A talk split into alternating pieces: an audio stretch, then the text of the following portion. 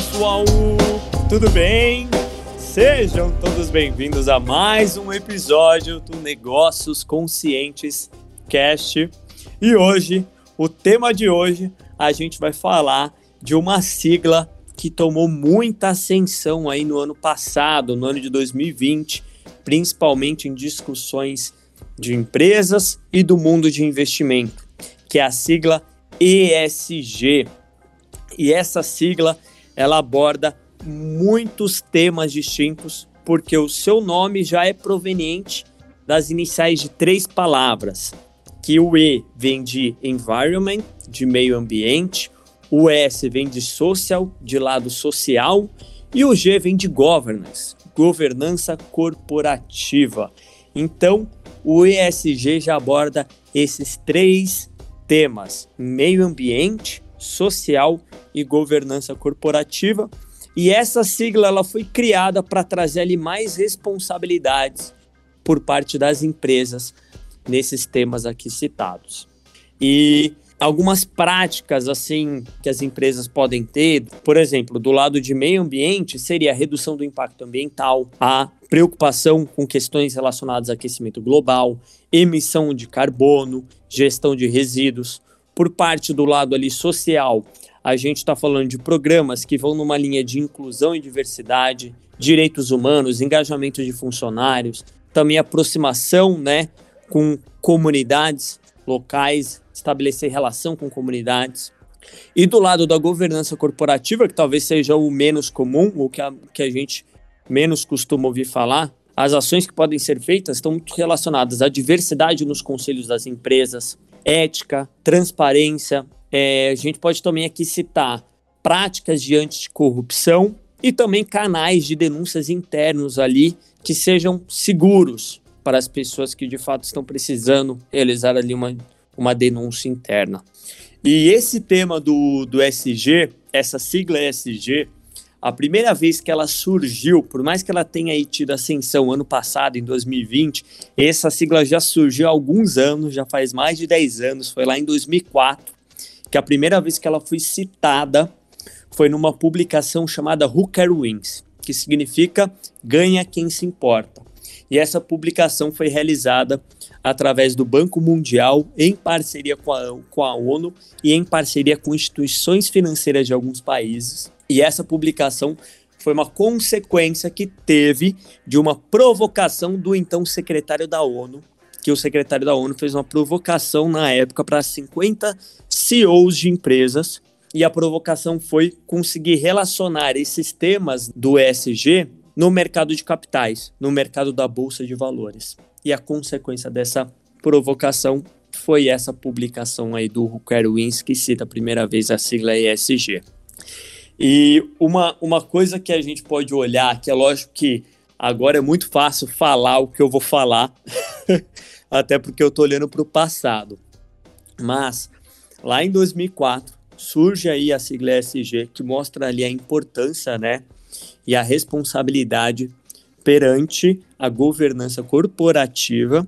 E quatro anos depois, lá em 2008, o mundo presencia aí uma crise mundial que pode ser muito atribuída à falta de responsabilidade de governança corporativa e também de órgãos reguladores. É lógico que eu não sou nenhum economista aqui para entrar nos detalhes do que gerou a crise de 2008, mas pode estar muito relacionado aí essa falta de responsabilidade de governança corporativa e também de, de, de atuação aí de órgãos reguladores como um todo.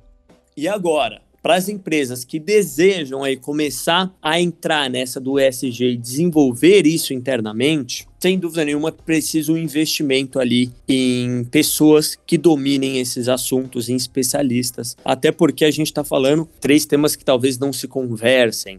Você está falando de práticas relacionadas ao meio ambiente, práticas relacionadas ao lado social e práticas relacionadas à governança corporativa. E até mesmo desenvolvimento de produtos ou serviços que vão nessa linha, acaba sendo de fato aí necessário o investimento de especialistas que dominem esses assuntos.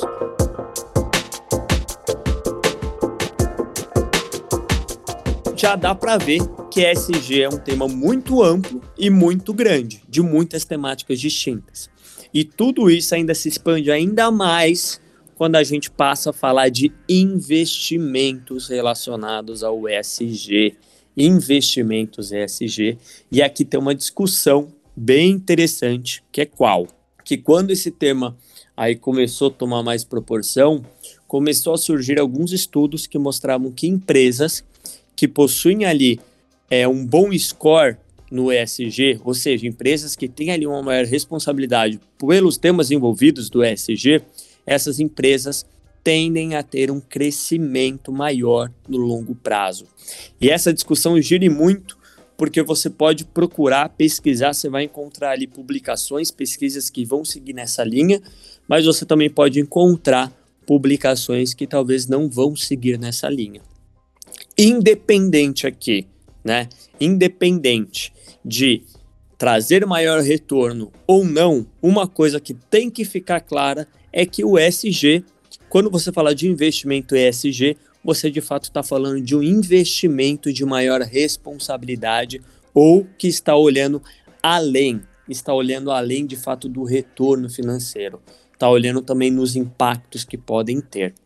Então, alguns exemplos de investimentos relacionados a isso, principalmente para pessoas físicas, para mim, para você que quer ali investir um, o seu dinheiro, talvez investimentos que vão que tenham essa temática de maiores responsabilidades, tem alguns fundos de investimentos bem interessantes. Tem fundos de investimento que é direcionado à água, tem fundos de investimento que é direcionado à energia limpa, fundo de investimento a impacto social, fundos de investimento voltado para aplicar em empresas que possuem um bom score de ESG.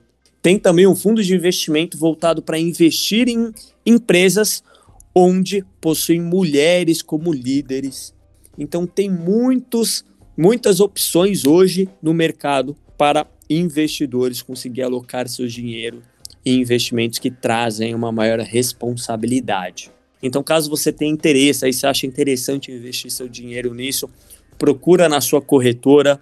Se não encontrar, manda uma mensagem para o seu corretor, caso você tenha corretor de investimentos, ele pode te auxiliar aí encontrar alguns investimentos que vão muito nessa linha.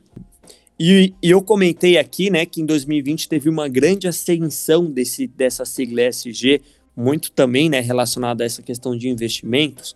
O número aqui que mostra isso é que de abril de 2020 a junho de 2020 foram injetados 70 bilhões em fundos de ações ESG. Então foi um crescimento muito grande nesse, nessa sigla, nesse mercado, nesse tipo de investimentos como um todo. E muitas coisas relacionadas ao ESG ainda são muito discutidas, tem muitas discussões para conseguir aprimorar, desenvolver mais. Uma coisa que surge muito, até uma preocupação, né, que eu vi num artigo na Harvard Business Review. Harvard Business Review, uma revista da faculdade de Harvard que é voltada para artigos, estudos, pesquisas muito direcionadas ao mundo dos negócios. E um ponto que eles levantam é de fato a preocupação de manter a credibilidade do SG. Porque a gente fala aqui, o número que eu acabei de trazer, 70 bilhões, né, que foram investidos aí em fundos ESG, é muito investimento sendo direcionadas a empresas que estão indo nessa prática, estão desenvolvendo iniciativas nessas linhas de meio ambiente, social e governança, mas que de fato isso aconteça, que você veja de fato essas empresas fazendo a diferença e se transformando, não só publicando iniciativas, sei lá, que vão numa maior diversidade, ou iniciativas que vão numa maior redução de emissão de CO2, ou quaisquer que forem as iniciativas que uma empresa está publicando o que está fazendo, mas também sejam muito transparentes os dados do momento exato que está acontecendo essa iniciativa e a evolução dela, as consequências, os dados, né, que que de fato vão demonstrar o quão efetivo está sendo essas ações. Então, trazer essa transparência traz credibilidade para o movimento. Também tornar, né, esses comprometimentos públicos e atrelar isso a um propósito da empresa, uma missão da empresa como um todo, também potencializa essas práticas. Exemplos que já foram dados aqui no podcast, né? O próprio caso da empresa da Tons, um tênis vendido, um tênis doado. Tem também uma marca brasileira que é a reserva, marca de roupa, um P5P, uma peça vendida, ocorre a doação de cinco pratos de comida. Isso tudo são missões, propósitos, né, que as empresas se comprometem a fazer, no caso dessas duas que eu citei agora. Uma outra discussão também muito rica que tem é de fato como que é mensurado esse tal score ESG, né? Que tem algumas coisas que são fáceis de serem mensuradas, mas tem muitas coisas que são muito complexas. E uma coisa que começou a ter em um determinado momento é um ponto, uma discussão que ESG talvez seria uma modinha. que ESG talvez seria um tema aí que surgiu, tomou ascensão e depois cai. Tipo os Yogi Berries, que a gente já viu uma vez aí, ou as paleterias mexicanas, sabe?